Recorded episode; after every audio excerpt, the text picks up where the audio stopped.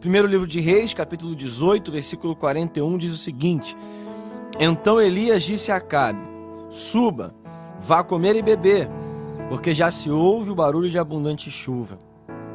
Acabe subiu para comer e beber, mas Elias subiu até o alto do Carmelo, ali encurvado para a terra, pôs o rosto entre os joelhos e disse a seu servo: Vá e olhe para o lado do mar. Ele foi, olhou e disse: não vi nada.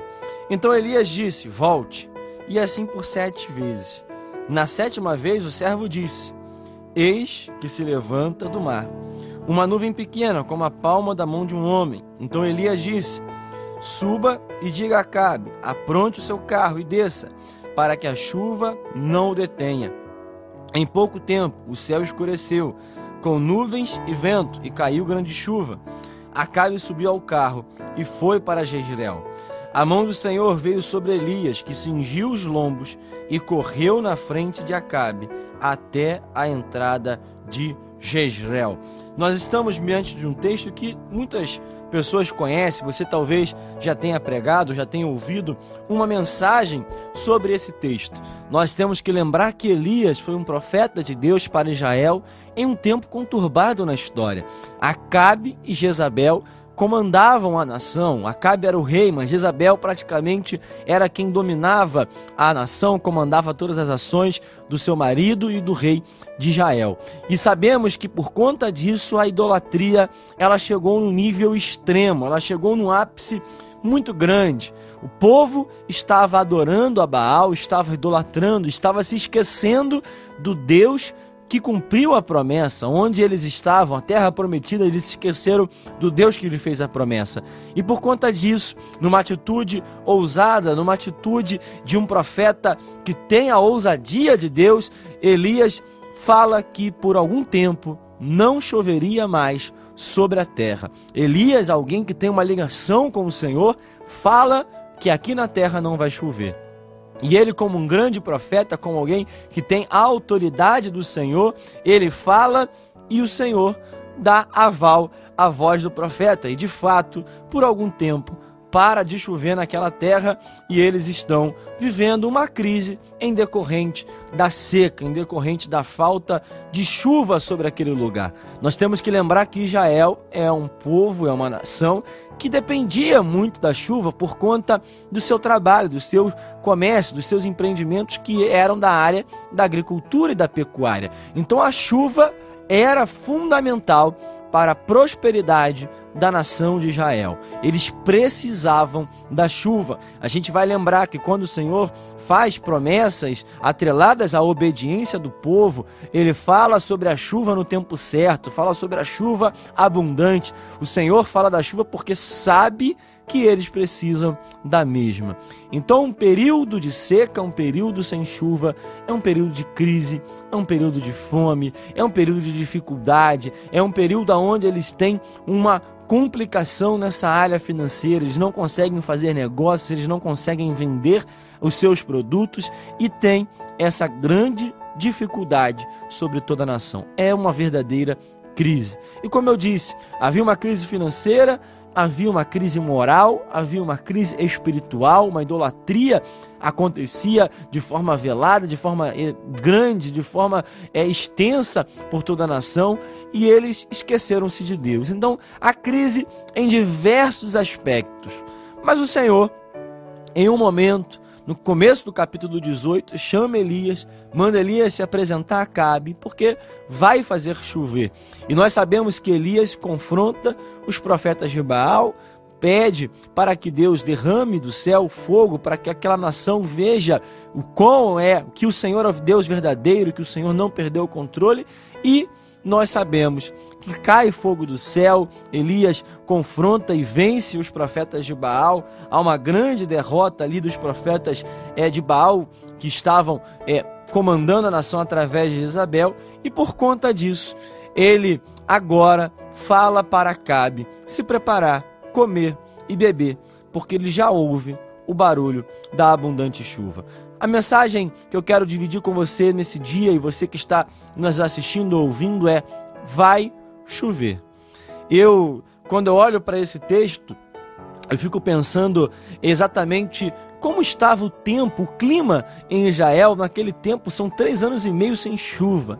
É claro que nós podemos trazer para os nossos dias. Imagina nós ficarmos esse período inteiro sem a chuva, nós abrirmos os nossos hoje aplicativos de celular, olharmos a previsão do tempo é no, no WhatsApp, nas nossas redes sociais ou através é dos programas de televisão e não conseguirmos é, ver uma possível chuva que poderia chegar, uma previsão de chuva para nossa, nossa geração, para nossa nação. É algo terrível para nós hoje, mas imagina para Israel que dependia disso. Mas a palavra de Deus hoje é: vai chover. E eu quero extrair algumas lições desse texto aqui com você. E a primeira lição que é que vai chover, porque a crise tem um tempo determinado. A crise, ela tem um tempo estabelecido por Deus. Nós precisamos lembrar que nenhuma crise, nenhuma prova, nenhuma dificuldade dura para sempre. Toda crise ela termina. Toda crise ela tem o seu ponto final. Ela tem o seu ponto de chegada. Existe um momento aonde o Senhor vira, onde o Senhor determina o fim dessa tribulação, o fim dessa prova, o fim dessa dificuldade.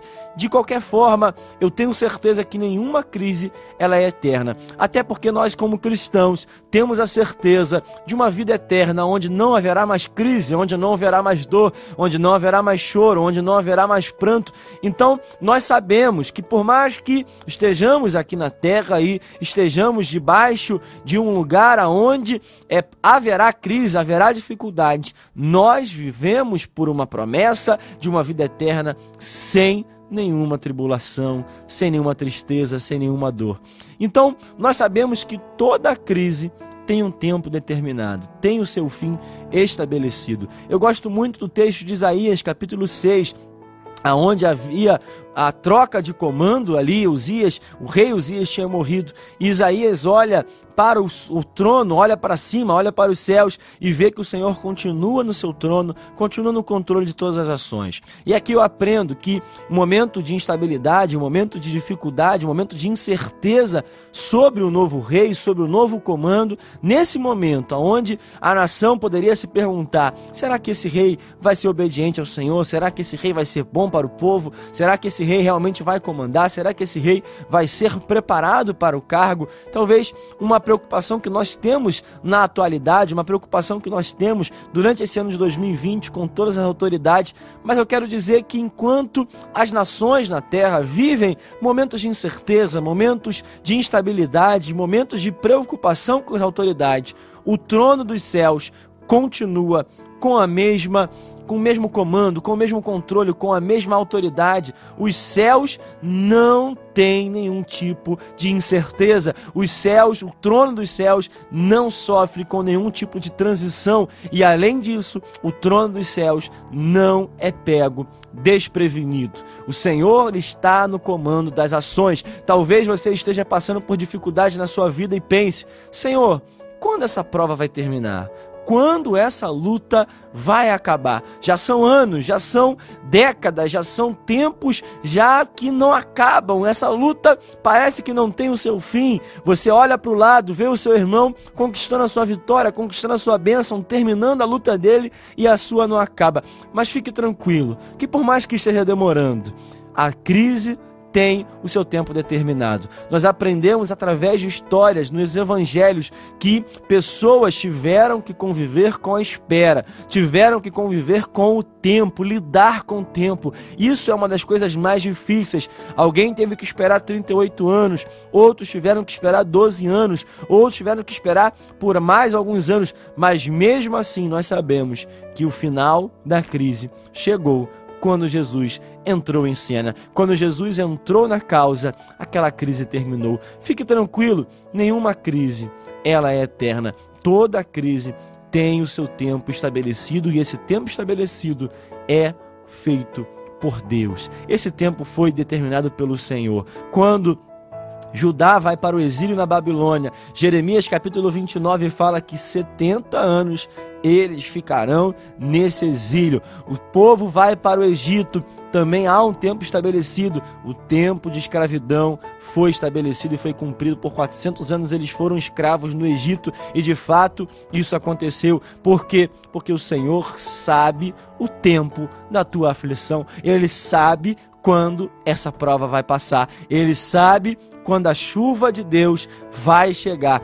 O Senhor tinha determinado, a chuva chegaria. Então Acabe precisava correr, porque Elias já ouvia o barulho da abundante chuva. Ele não enxergava, mas ele já ouvia o barulho. Será que nessa nesse dia você que está aqui conosco consegue ouvir? Está com os ouvidos espirituais sensíveis ao barulho da chuva que está para chegar, ao barulho da chuva que está para acontecer sobre a nossa vida? Ah, talvez você pense assim, mas eu só consigo ouvir o barulho eu não consigo enxergar nada, eu não consigo é ainda pensar nada. Fique tranquilo ainda haverá chuva. Se há uma promessa do Senhor, haverá chuva. Mas continuando nesse texto aqui, o mais incrível é que Elias, ele tem uma palavra de Deus. Ele tem uma ordenança do Senhor sobre a chuva que vai chegar. Ele tem uma palavra de Deus, mas mesmo assim, Elias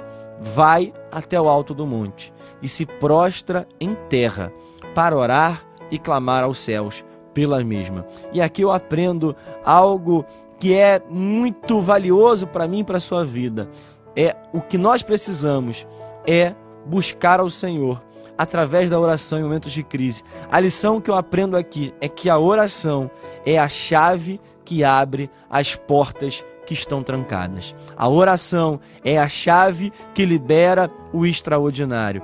A oração é a chave que libera o milagre. A oração é o milagre que é a, oração é a chave que abre aquilo que parece que não tem mais solução, que parece que não tem mais jeito, aquilo que parece que está trancado e ninguém mais abre. Em momentos aonde as portas aqui do mundo estão trancadas. Nós vivemos o ano de 2020, aonde estabelecimentos estavam fechados, aonde comércios estavam fechados, aonde até as igrejas igrejas estavam fechadas, mas uma certeza eu tenho: em podem todas as portas aqui no mundo fechar, mas as janelas dos céus estão abertas e disponíveis para a oração que o seu povo pode fazer.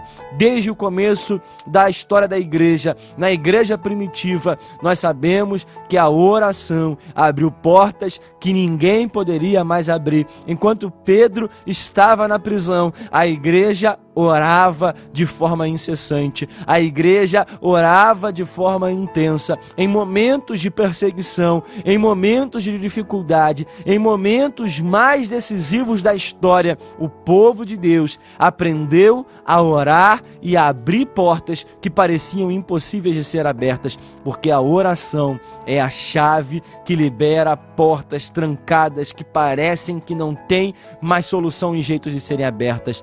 O que precisamos para viver o milagre, para viver a chuva de Deus. E eu tenho dito que todo milagre começa na atitude. Se nós não temos atitude, nós não vamos experimentar o milagre. Se nós não temos a atitude de buscar o Senhor, de buscar a face do Senhor, nós não vamos experimentar o sobrenatural de Deus. Nós não vamos experimentar a chuva de Deus. O que nós estamos precisando fazer é tomar uma atitude. O que nós estamos precisando fazer é buscar ao Senhor mais intensamente. O que nós estamos precisando fazer fazer é dobrar os nossos joelhos como igreja, como nação santa do Senhor, como povo escolhido de Deus, porque a chuva de Deus vai chegar, a crise vai acabar, a crise vai ter o seu fim. Pare de ficar esperando que as autoridades vão resolver o problema. Pare de ficar esperando que a vacina vai resolver o problema. O que vai resolver o problema é quando nós clamarmos ao Senhor, nos prostrarmos diante do Senhor, nos humilharmos diante do Senhor, para que Ele possa reverter o quadro, possa mudar a situação e a chuva de Deus vai chegar, porque tudo começa na atitude. O servo vai por sete vezes, por seis vezes, ele vai e não enxerga nada. Ele vai e não enxerga nada. Ele não enxerga nenhuma mudança. Ele não enxerga nenhuma perspectiva. Mas vai chover, mesmo que ainda eu não esteja vendo nada, eu não esteja vendo nenhuma mudança. Eu quero dizer para você que está nos acompanhando que o fato de eu não enxergar o que está acontecendo não significa que Deus não está fazendo. Eu posso não estar enxergando, mas Isaías 43, versículos 18 e 19 são muito claros quando dizem: Eis que eu estou fazendo algo novo. Vocês ainda não estão vendo? O que eu aprendo nesse texto é que eu posso não estar enxergando, eu posso não estar vendo, mas eu tenho uma certeza: Deus está fazendo algo novo. Eu posso não estar enxergando nenhuma mudança, eu posso não estar enxergando nenhuma perspectiva de melhora, mas eu tenho uma certeza: Deus está fazendo. Talvez você esteja olhando para a sua situação e nada esteja mudando, nada esteja progredindo, nada esteja melhorando, mas mesmo assim, tenha certeza, enquanto você está orando, enquanto você está buscando, enquanto a situação parece que não muda, o Senhor está fazendo algo novo. O Senhor está preparando a chuva, o Senhor está preparando o milagre. Nós não enxergamos quando a chuva está sendo gerada. Nós não enxergamos a água sendo evaporada para transformar em chuva,